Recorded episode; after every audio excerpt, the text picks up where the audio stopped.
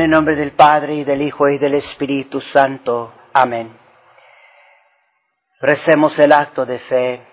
Dios mío, creo firmemente todo lo que cree y enseña la Santa Iglesia Católica, Apostólica y Romana, porque eres tú, verdad infalible, quien se lo has revelado. Amén.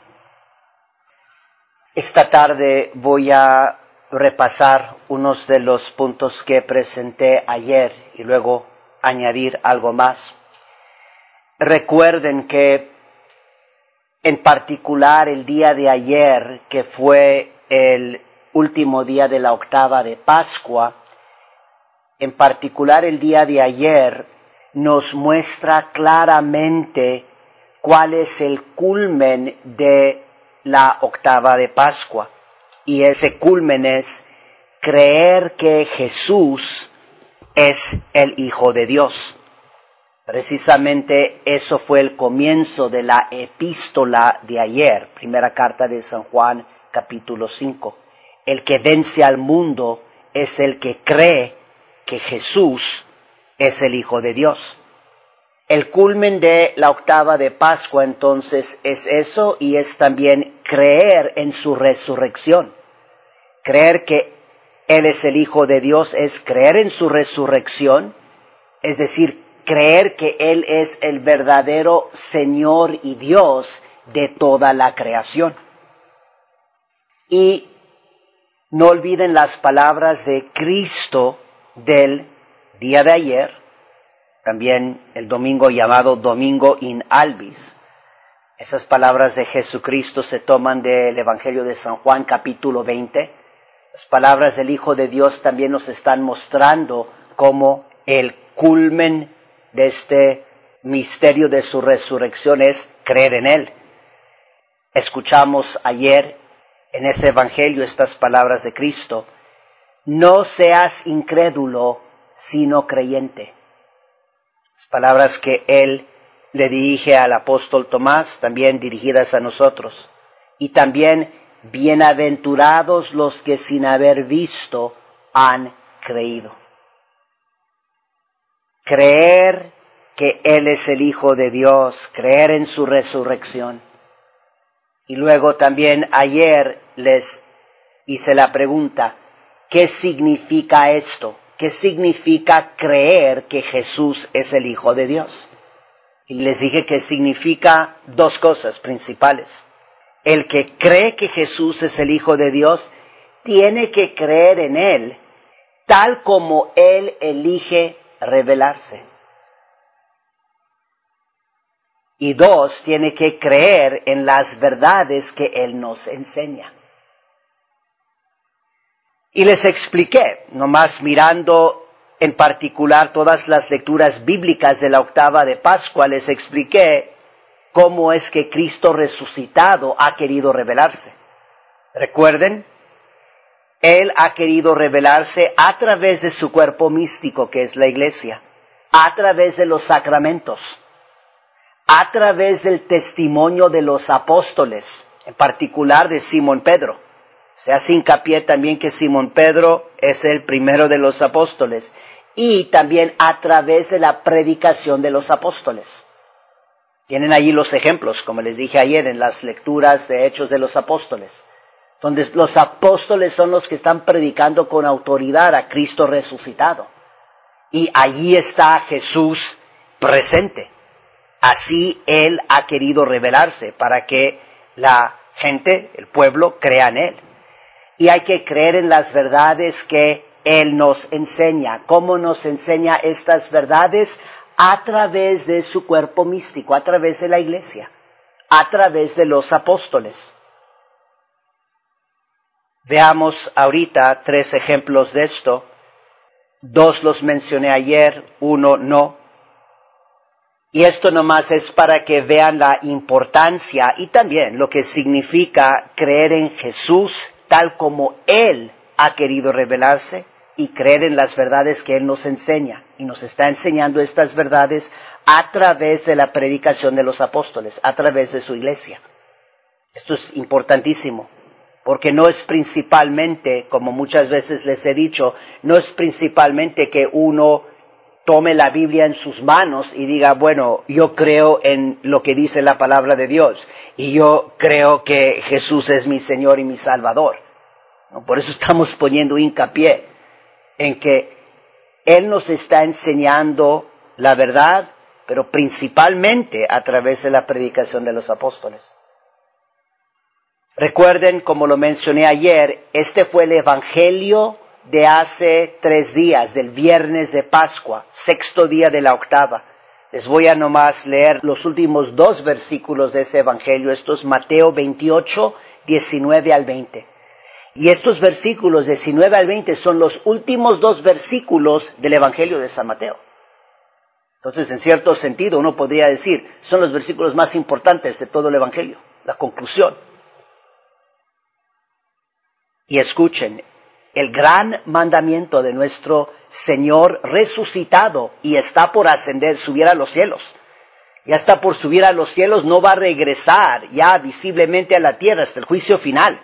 Y estas son las palabras del Hijo de Dios. Cita, Id pues y haced discípulos a todas las gentes, bautizándolas en el nombre del Padre y del Hijo y del Espíritu Santo, enseñándolas a guardar todo lo que os he mandado. Y sabed que yo estoy con vosotros todos los días hasta el fin del mundo. Fin de cita. Aquí noten la promesa de nuestro Señor Jesucristo. Su promesa final es en particular a los apóstoles, a la iglesia ellos que están ahí, Él fundando su iglesia sobre ellos. Él está prometiendo de siempre estar con su iglesia y el mandamiento que Él les da es de ir a convertir a todas las naciones. Por eso es también tristísimo de mirar la crisis en la iglesia hoy en día, de cómo muchos prelados, tristemente incluso el Papa Francisco, están diciendo algo completamente en contra de Cristo. Cuando dicen, y lo dicen, no hay que convertir a los que no son católicos. No se preocupen de convertir a los judíos o a los musulmanes porque ellos creen en Dios. Eso es completamente contrario a la fe católica. Y no requiere mucho para darse cuenta de eso. Hasta aquí tenemos las palabras divinas del Hijo de Dios. Id y haced discípulos a todas las gentes todos tienen que creer en Cristo y en su verdad a través de la predicación de los apóstoles. Y les dice, bautizándolas los sacramentos. Y noten cómo este es el contexto para la promesa de Cristo cuando Él dice, les promete, sepan que yo estoy con vosotros todos los días hasta el fin del mundo. En particular cuando ellos están convirtiendo a todos los pueblos y cuando están bautizando. Por eso, Cristo ha querido revelarse como a través de los sacramentos. Tiene que haber bautismo, tiene que haber Eucaristía, tiene que haber orden sacerdotal. Los obispos, los sacerdotes que están predicando la verdad de Cristo, haciendo nuevos discípulos. Y Él les dice, enseñándolas a guardar todo lo que yo os he mandado. Tiene que estar enseñando. Ahí, las verdades, las verdades que Cristo les enseñó a los apóstoles, ellos tienen que predicar esas verdades. Y en eso consiste la fe. Creer, recuerden, acabamos de decir, creer en las verdades que Él nos enseña. Y alguien dice, bueno, pues ¿cómo nos enseña Jesús? Aquí lo tenemos. Mateo 28, 19 al 20. Jesús, Él nos está enseñando, Él ha prometido de estar con nosotros hasta el fin de los tiempos. Él está allí, Él está presente. Él nos está enseñando estas verdades a través de los apóstoles, a través de la predicación de los apóstoles. Lo principal, siempre recuerden, el mandato de Cristo es, Él le dice a los apóstoles, ustedes enseñen, bauticen y enseñen, celebren los sacramentos y enseñen la verdad. Nunca dice Él, escriban. Eso es secundario. Lo que está escrito, la Sagrada Escritura, el Nuevo Testamento. Eso es, digamos, los textos privilegiados, de la predicación de los apóstoles. Los apóstoles siempre tienen que estar enseñando. Siempre tiene que haber los apóstoles y sus sucesores enseñando la verdad, también otra vez, no sus propias ideas y no cambiando la verdad católica, sino enseñando la verdad. Y por eso estamos poniendo hincapié, por eso cuando les dije, ¿qué significa creer en que Jesús es el Hijo de Dios? Y les dije, es creer en Él tal como Él ha elegido revelarse. Y les dije, Él ha querido revelarse a través del testimonio de los apóstoles, la predicación de los apóstoles, la enseñanza de los apóstoles, el bautismo de los apóstoles. Eso es importantísimo. Donde vamos a creer en Jesús y llegar a conocerlo más profundamente es a través de los sacramentos, especialmente la Santa Misa a través de la enseñanza de la iglesia. Cristo está enseñando a través de su cuerpo místico, a través de los apóstoles.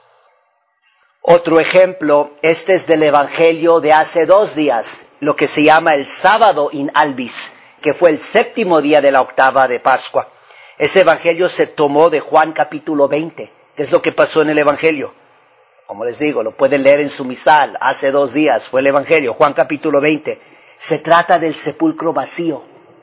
Llegan personas al sepulcro vacío y llegan a creer, creer que Jesús es el Hijo de Dios. Pero noten los detalles, porque la primera que llega al sepulcro vacío es María Magdalena. Y ella encuentra el sepulcro vacío. El sepulcro vacío es un gran signo de la resurrección. Es diferente, ya no están viendo a Jesús como lo estaban mirando antes de su muerte y resurrección. ¿Y qué hace María Magdalena? Es muy significativo. Ella no entra, reconoce que esto es algo sagrado, reconoce también ella en ese momento la necesidad y la autoridad de los apóstoles y en particular de Simón Pedro. Y entonces el Evangelio nos dice que ella regresa para hablar con los discípulos y le llama a, a Simón Pedro y al discípulo a quien Jesús amaba. Este es muy significativo.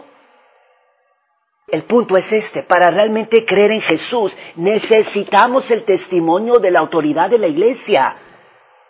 No vayan a caer en el error de nomás pensar, tomo mi Biblia, ya puedo ser salvado. No voy a mencionarles esto ahorita, después les platico. Hoy mismo me tocaron en la puerta los testigos de Jehová y empecé a hablar con ellas. Eran dos mujeres. Hablé con ellas unos 15 minutos, pobrecitas. Yo casi hablé todos los 15 minutos y después se fueron como muy, pues bueno, muchas gracias, muchas gracias y se fueron rápido.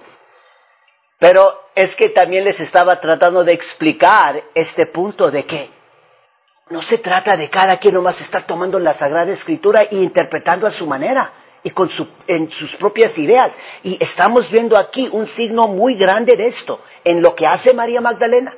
Llega ella al sepulcro vacío, regresa, llama a Simón Pedro, el discípulo a quien Jesús amaba. Luego, ellos son los que vienen. Ellos vienen y también noten los detalles. Dice el Evangelio de hace dos días, llega primero el discípulo a quien Jesús amaba. Era más joven, corría más rápido, llegó primero. ¿Qué hace? Se espera. Inclinó a ver, pero no entró. El que entra primero es Simón Pedro. Y eso tiene gran significado. Porque lo que Jesús ha querido es, Él ha querido, no es tu idea y no es mi idea. Él ha querido revelarse y Él ha querido, quiere, enseñar las verdades en las que tenemos que creer a través del testimonio de los apóstoles y en particular Simón Pedro, a través de la autoridad de ellos. Por eso también en Mateo 28, 19, 20 Él les dice, id y enseñad a todas las naciones. Pues si se hubiera querido Cristo, Él pudiera haber dicho, ustedes no se preocupen, ustedes quédense, celebren la Santa Misa y dejen que el Espíritu Santo inspire a todos los pueblos a creer en la verdad. No dijo eso. Y entonces no nos vayamos a inventar nosotros ideas de lo que significa creer en Jesús. Y entonces Simón Pedro es el que entra primero. Él ve y después empieza él a predicar la verdad de Cristo resucitado. Les mencioné ayer también en las lecturas de epístolas de los primeros días de la octava de Pascua, de Hechos de los Apóstoles. lunes, en particular lunes y miércoles de Pascua, la predicación de San Pedro en los Hechos de los Apóstoles, de San Pablo en la epístola de martes de Pascua. Y luego nos dice el Evangelio del sábado que Juan, después de que entró Pedro, que él entró, y nos dice el Evangelio, vio y creyó. El llamado a la fe. Por eso les digo, el culmen de la octava de Pascua es creer que Jesús es el Hijo de Dios. Y vemos ahí el ejemplo en el apóstol San Juan. Menciono también esto porque no vayan a olvidar este detalle que es muy importante, el sepulcro vacío. Tenemos la gran imagen del sepulcro vacío para el sábado in albis, hace dos días, sábado de Pascua, del octavo de Pascua. Porque el sepulcro vacío, no vayan a olvidar esto, el altar, el altar católico, que debe de ser de piedra y debe tener las reliquias de los mártires, el altar católico es símbolo del sepulcro de Cristo, de la tumba de Cristo. Y de hecho, en los primeros siglos, en las catacumbas, ahí es donde se celebraba la Santa Misa, o sea, sobre las tumbas de los mártires. Y eso sigue teniendo el significado del altar católico, símbolo del sepulcro de Cristo, de la tumba de Cristo. Esto lo menciono porque así como el sepulcro vacío es un, una gran ayuda para que los discípulos y las santas mujeres lleguen a creer en Jesús, creer en Jesús, siempre se trata de eso, sigue siendo lo mismo hoy en día que es especialmente ante el altar católico, la Santa Misa, estamos hablando de la Santa Misa, es principalmente ante el altar católico donde tenemos que venir a creer en Cristo resucitado, en Cristo Señor y Dios del universo. No puede haber una fe auténtica en Jesús aparte del altar católico. Y finalmente, esto también lo mencioné ayer, pero lo vuelvo a repetir, unos no estuvieron aquí ayer. Nomás recuerden también el ejemplo que les dije ayer del etíope eunuco. Esto se encuentra en Hechos de los Apóstoles capítulo 8 y es la epístola del jueves de Pascua, hace que cuatro días. Él está leyendo la Sagrada Escritura, el profeta Isaías, viene el diácono Felipe y le dice, pues, eh, ¿entiendes lo que estás leyendo? Nunca olvidemos la respuesta del etíope eunuco porque esto tiene que ser la respuesta del verdadero cristiano y del verdadero católico.